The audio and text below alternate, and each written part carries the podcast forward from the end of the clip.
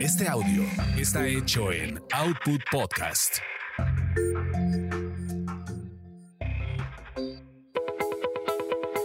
Bienvenidos a Tasty Tours, donde experimentas la magia de los destinos gracias a los sabores y aroma de sus comidas y bebidas.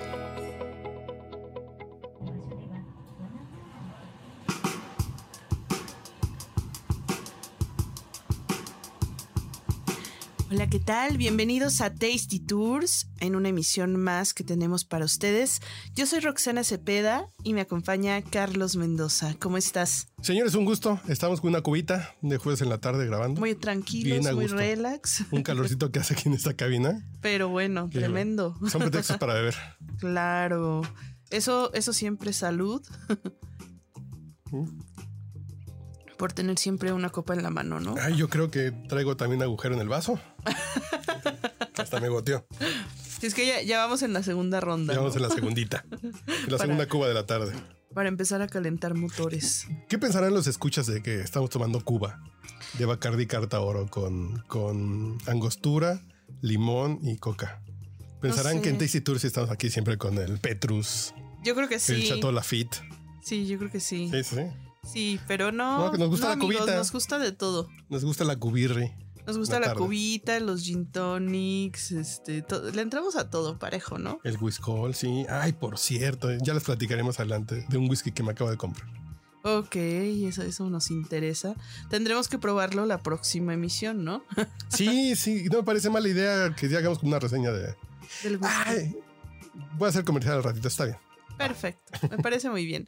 Pero bueno, antes déjenme comentarles que el día de hoy es Día de la Tierra y yo creo que ya muchos de, ustedes habrán leído notas o muchas cosas al, al respecto de que es un día para hacer conciencia ecológica y para hacernos recordar todo lo que nos da la naturaleza y bueno, todo suena muy bonito, pero vamos a hablar ya de, de las acciones concretas de, cómo podemos ayudar a poner nuestro granito de arena nosotros como, como viajeros y sobre todo también como consumidores que somos, ¿no? Que es decíamos que es un poquito complicado de pronto el tratar de bajar esta huella de, de, carbono personal.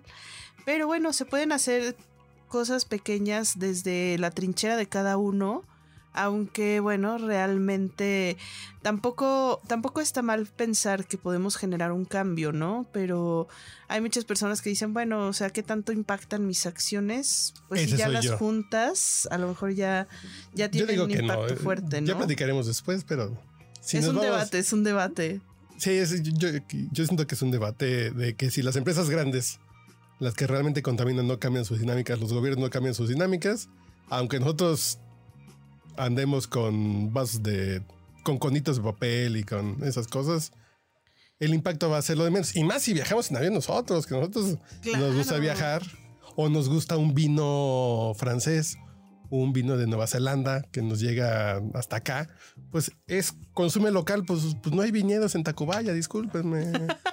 Los más cercanos Crea están. tu viñedo en casa. Los más cercanos están en Valle de Guadalupe. Pues sí.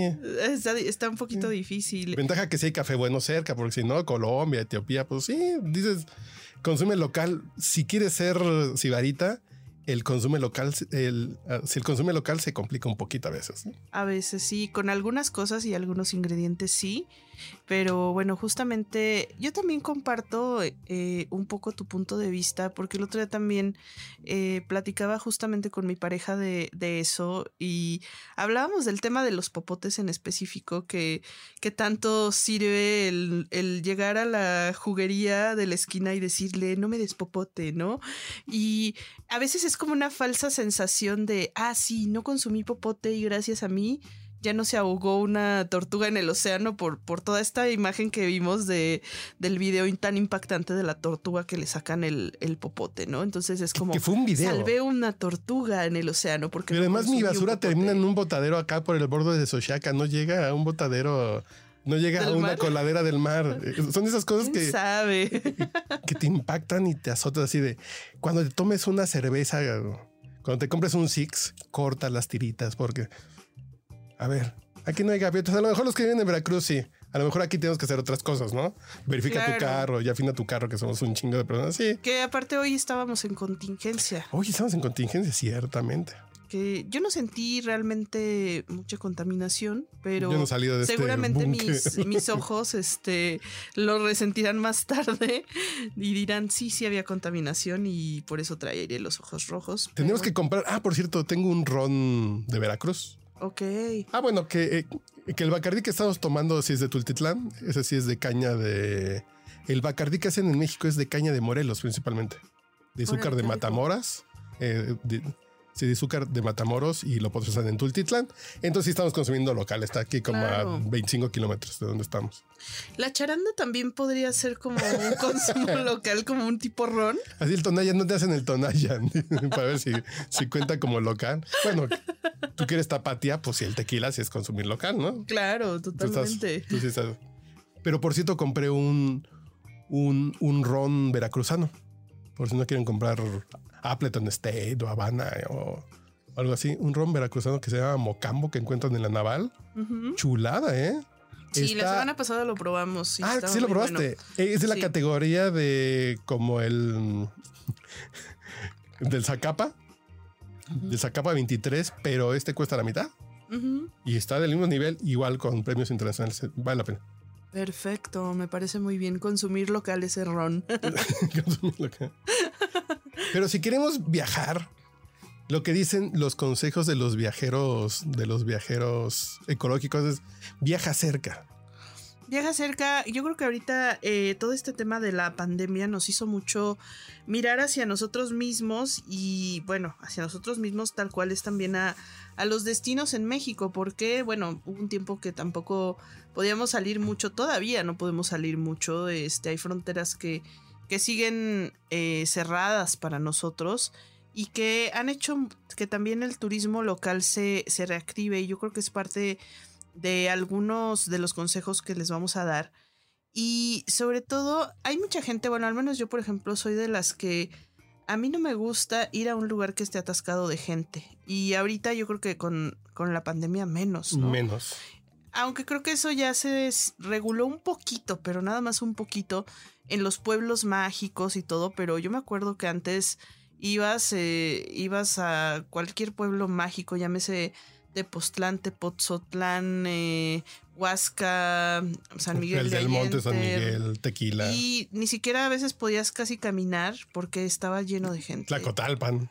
Sí, sí. Los restaurantes llenos, todo lleno. Y era como de, a ver, me escapé de la Ciudad de México donde siempre tengo que hacer filas. O está no. todo lleno. o ni y, siquiera- y llego a otro lugar donde todo Vas a algunos lugares donde está tranquilo, aquí en la Ciudad de México, y vas a provincia, vas en vacaciones y en vacaciones sí te formas, ¿no? Así dices, como que algo estamos haciendo chueco.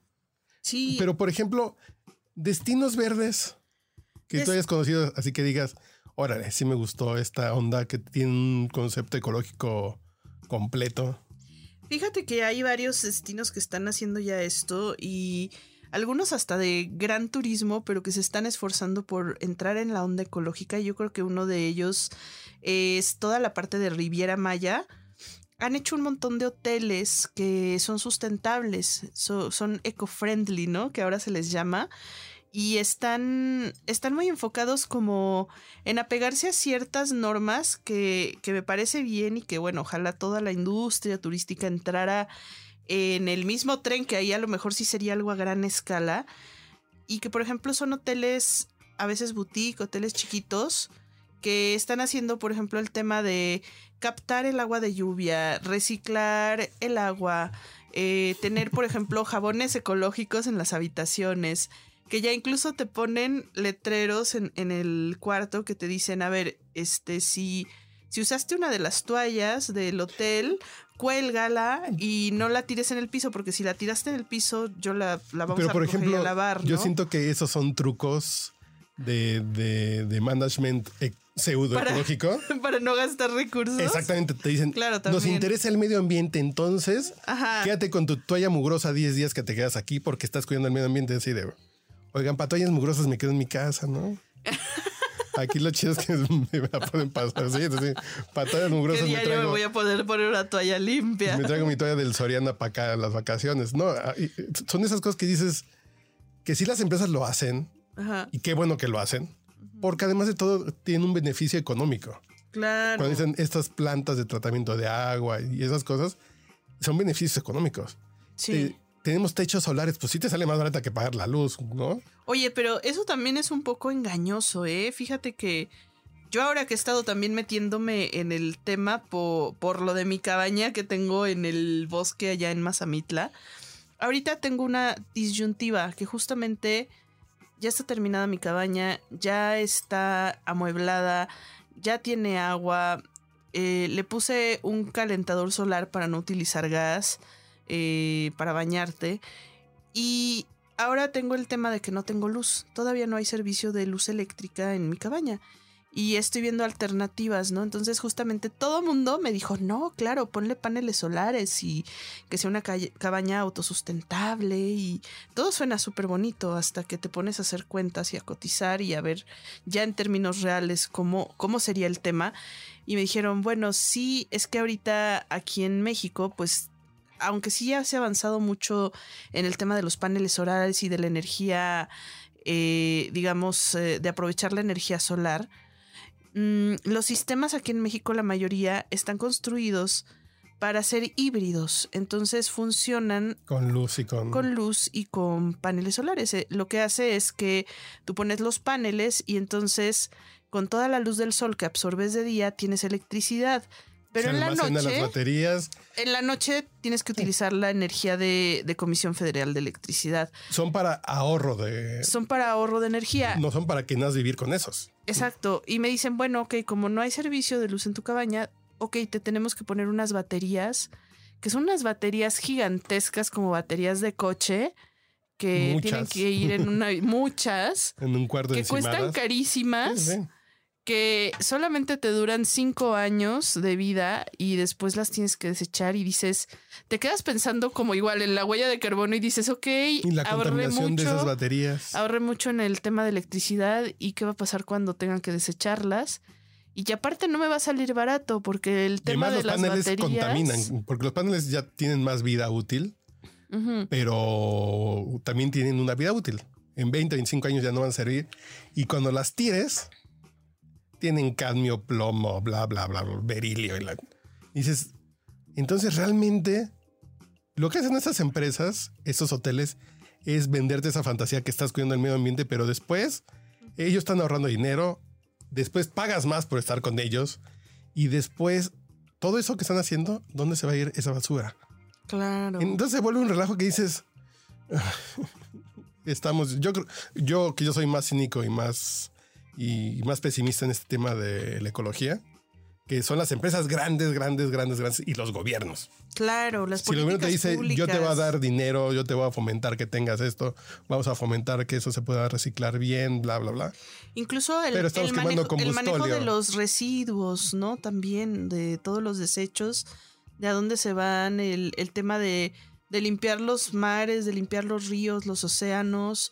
Hace unos meses, cuando hablamos del viaje de Chiapas, que fui al cañón del sumidero, estaban haciendo, realmente estaban haciendo una limpieza en el cañón Y- del sumidero. Y lo limpian relativamente seguido. Y lo limpian relativamente seguido porque hay turistas y bueno, todo. Y dices, bueno, esto lo hacen porque es el cañón del sumidero y hay mucho flujo de turismo. Pero si no fuera el cañón del sumidero, ¿cómo estaría, no? O sea, si fuera cualquier Ve otro aquí a Magdalena lago. Contreras, Santa Rosa, eh, al lado de Entonces, Coajimalpa bueno. que hay arroyos y son, son unos tiraderos de aguas negras, dices. Hay que ser parejos, ¿no? Sí, Hay que ser parejos. a- a mí me parece que pueden hacer cosas si les interesa. Creo que un buen paso es empezar por destinos verdes. Claro. Por todo lo que parezca, aunque pensemos que Cancún ya es una ciudad vieja que tiene 40 años de fundada, no, 50 años de fundada, eh, 51 años, hicieron las cosas muy bien porque vieron, por ejemplo, qué le pasó a Acapulco. Entonces, plantas de tratamiento, todos los hoteles tienen sus plantas de tratamiento. Como que hicieron muy bien las cosas. El mar de Cancún nunca ha estado contaminado, ni la laguna de Nichupté. Y son esas cosas que las hicieron bien. Y hay, y hay otros destinos como Acapulco que se volvió hasta tóxico meterte a nadar, ¿no? En algunas playas de Acapulco. Claro. En la, ro no, en, en la roqueta creo que estaba con un, al, con un nivel de, de, bacterias que era así de incompatible para que un ser humano se meta ahí a nadar. Sí, sí, sí, totalmente. Y, que bueno, sí, exacto. Podemos ir optando por algunos destinos ecológicos, por hoteles que, que cuidan este tipo de, de políticas en la medida de lo posible. Pero fíjate que también hay otra forma de hacer este turismo sustentable y justamente es, es ir a lugares que de pronto no están ya tan turísticos, que, que, pueden ser como más amigables para tener un contacto con la naturaleza. Y, y creo que a lo mejor se va a empezar a poner de moda también el turismo rural, ¿no? El turismo rural que es de pronto en España ir, al, es muy famoso ir ahorita. al campo, ir a ciertas rancherías, ir a pueblitos que, que a lo mejor no son el hotspot, pero que puedes conocer, que puedes... Porque el, el hotel al que vas es el único hotel que hay ahí, tiene algo padre, ¿no?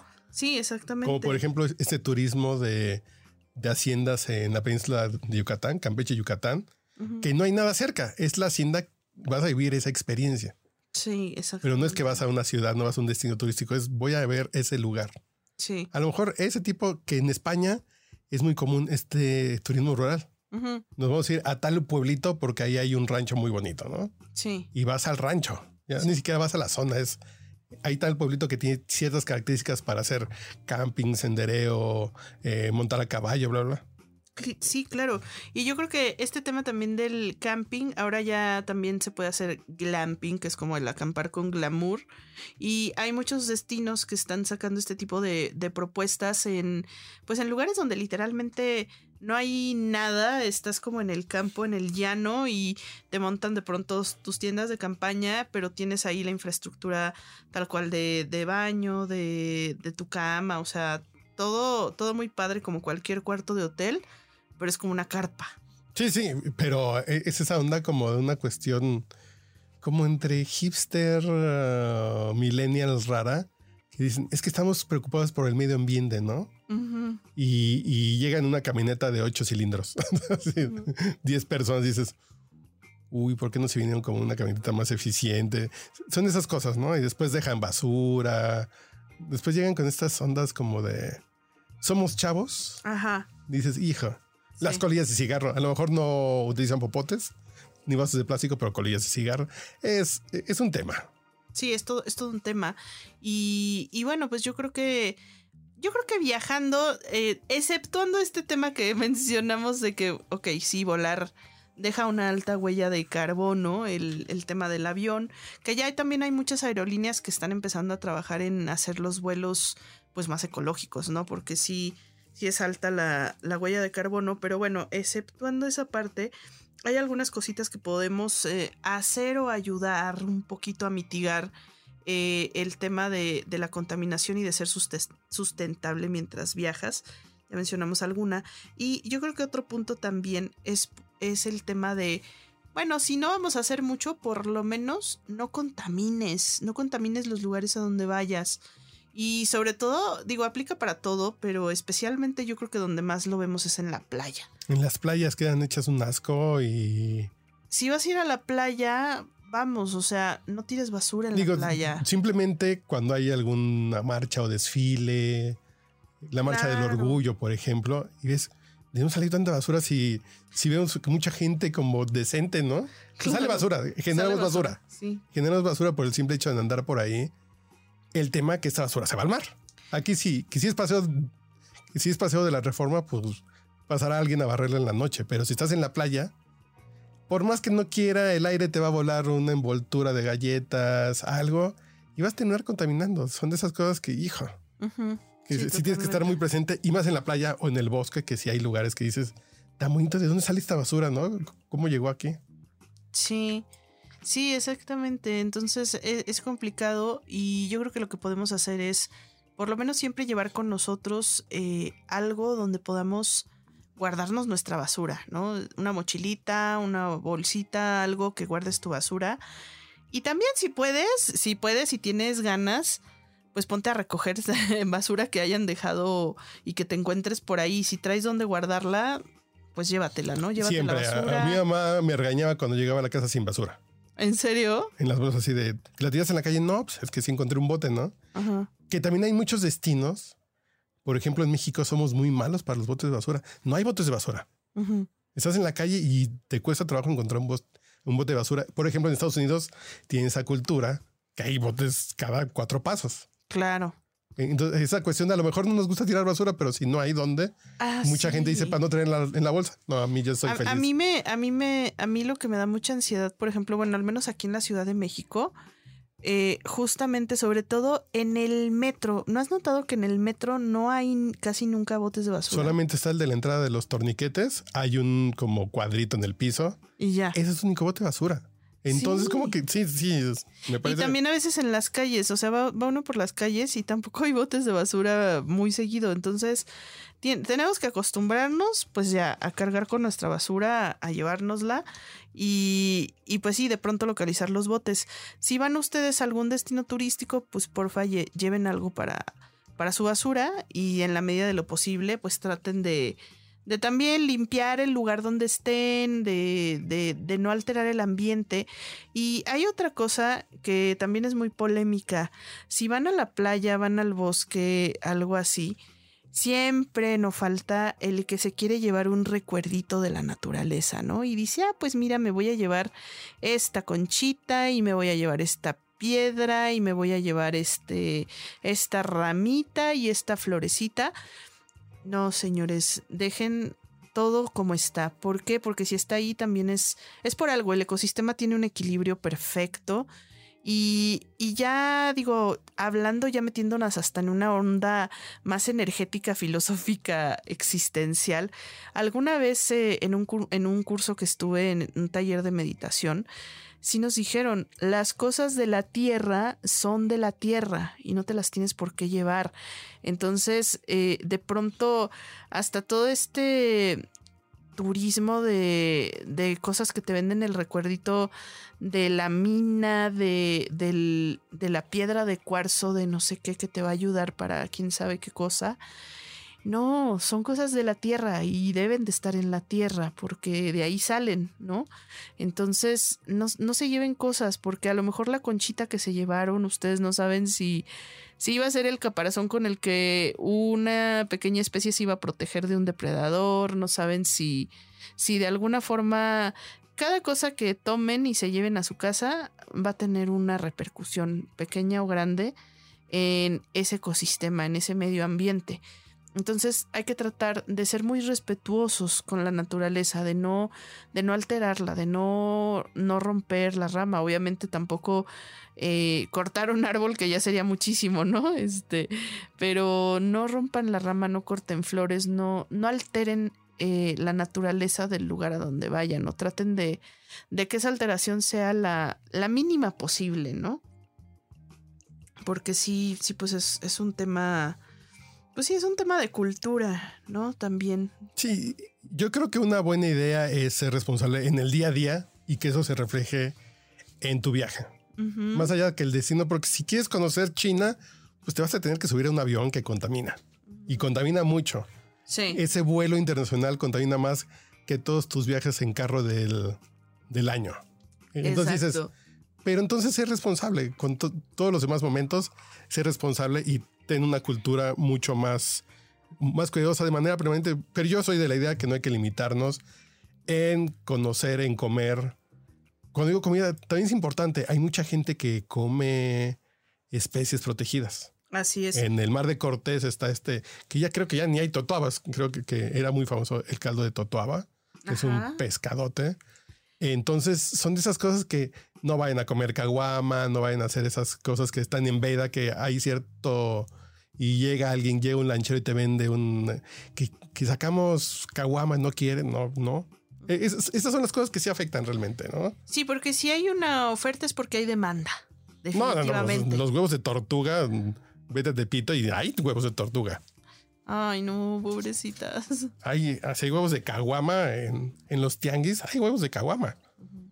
Entonces si hay una demanda, esas son las cosas que podemos hacer porque a lo mejor la huella de carbono es más difícil de evitarla, pero la desaparición de algunas especies, pues sí lo podemos hacer. Sí. A mí todavía había- me tocó que hubiera vaquita marina y totoaba en el mar de Cortés. Ahorita quedan como contadas como 25, ¿no? Contadas, así de libres. Dices, ¡zas!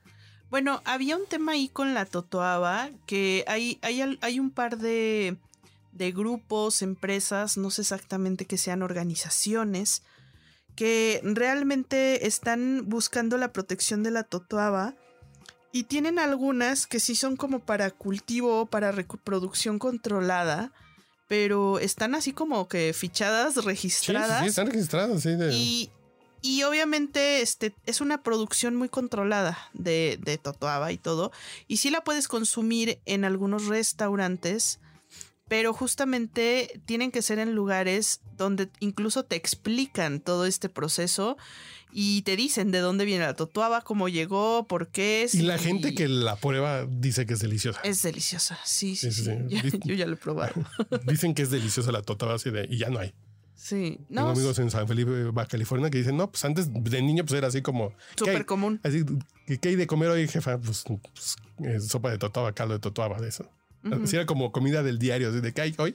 Ah, pues Sí, no, ahora del- es un sí. platillo de lujo. Es de lujo y no de hay, ¿no? Y, y, y tiene que ser, tienen que fijarse y si en algún lugar les ofrecen totoaba, preguntar No, eh, cómo llegó esa totoaba allí y saber si realmente están siguiendo pues este programa que creo que es un programa que tiene la Semarnat donde si te la ofrecen en cierta temporada puedes eh, pescarla la y temporalidad como- te sirve mucho, sí, sí. sí. como muy controlada. Y, y no solo eso, también a veces el pulpo, el camarón, otras especies que parecen como Caracol. muy, como muy normales. Tiene veda en el Caribe, tiene veda temporales. Sí. Creo que la ventana de, para comer caracol en, en el Caribe son de cuatro meses al año.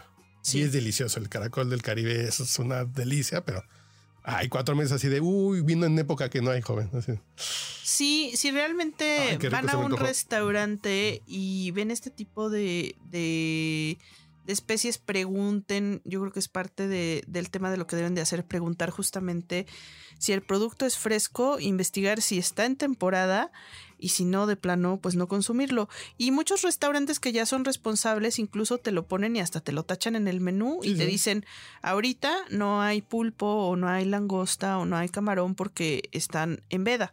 Entonces no te lo podemos ofrecer porque eh, si te ofrecen un producto congelado, pues no va a ser la misma calidad.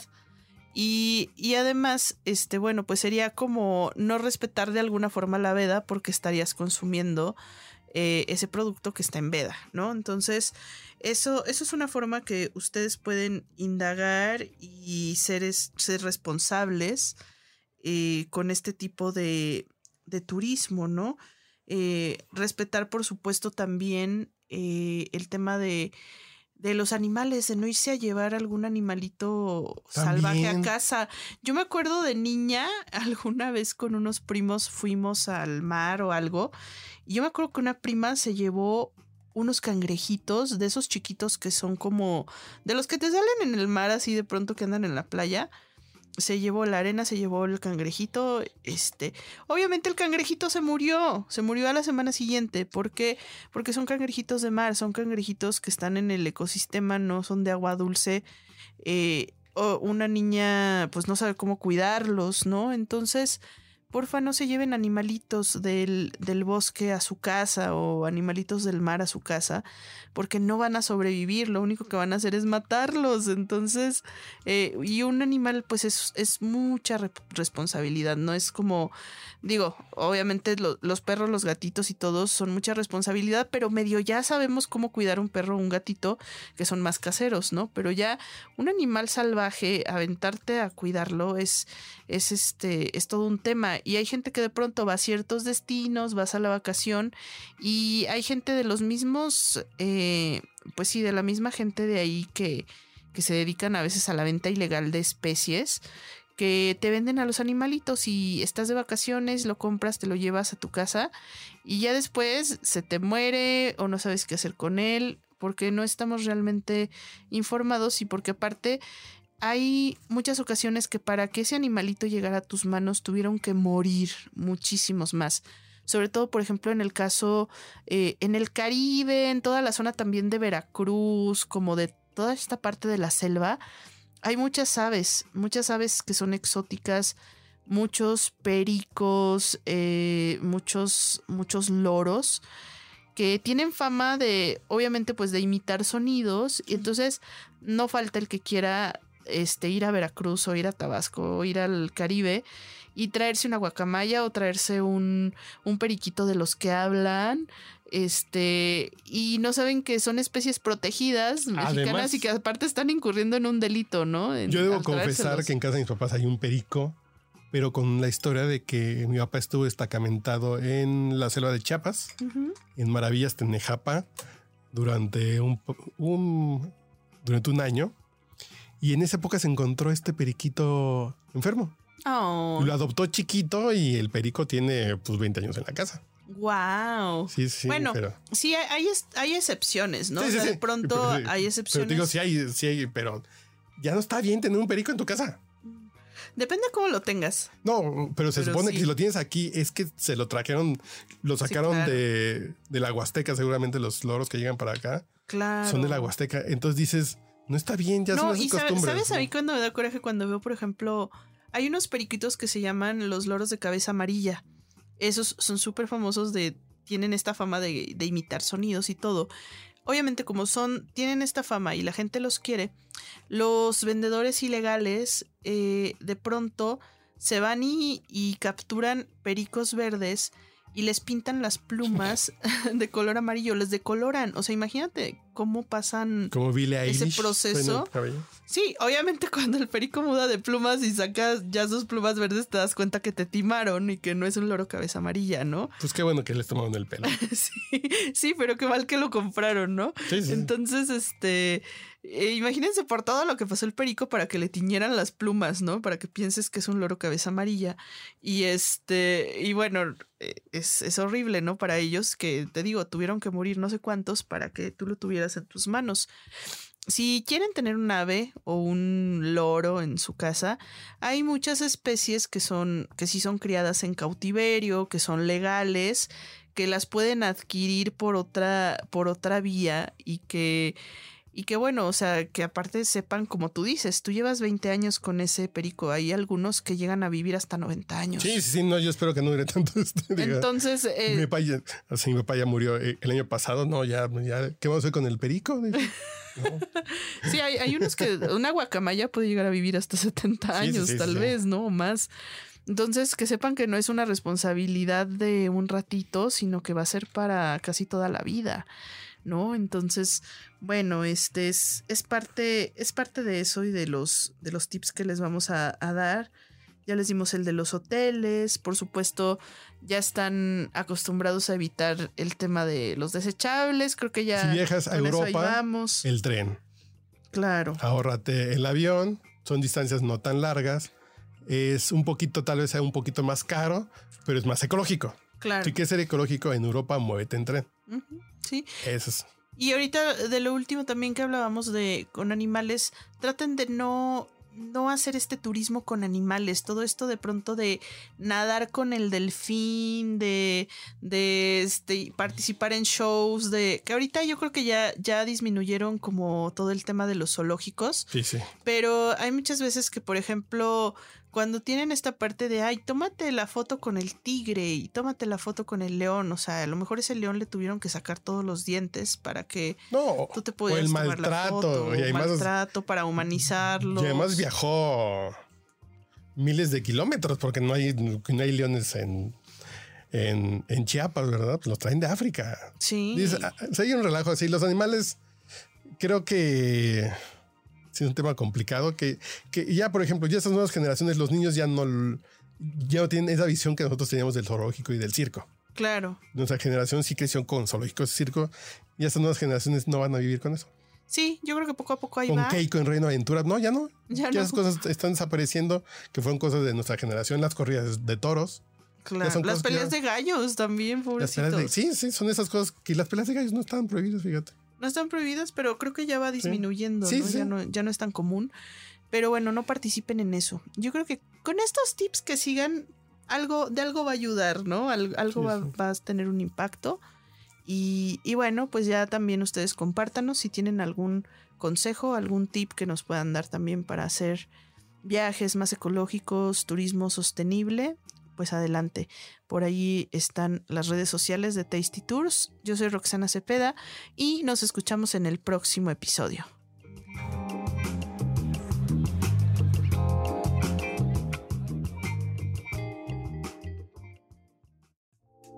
No te pierdas nuestro próximo podcast con más recomendaciones para comer, viajar y beber. Síguenos en Tasty Tours MX en Facebook, Instagram y Twitter.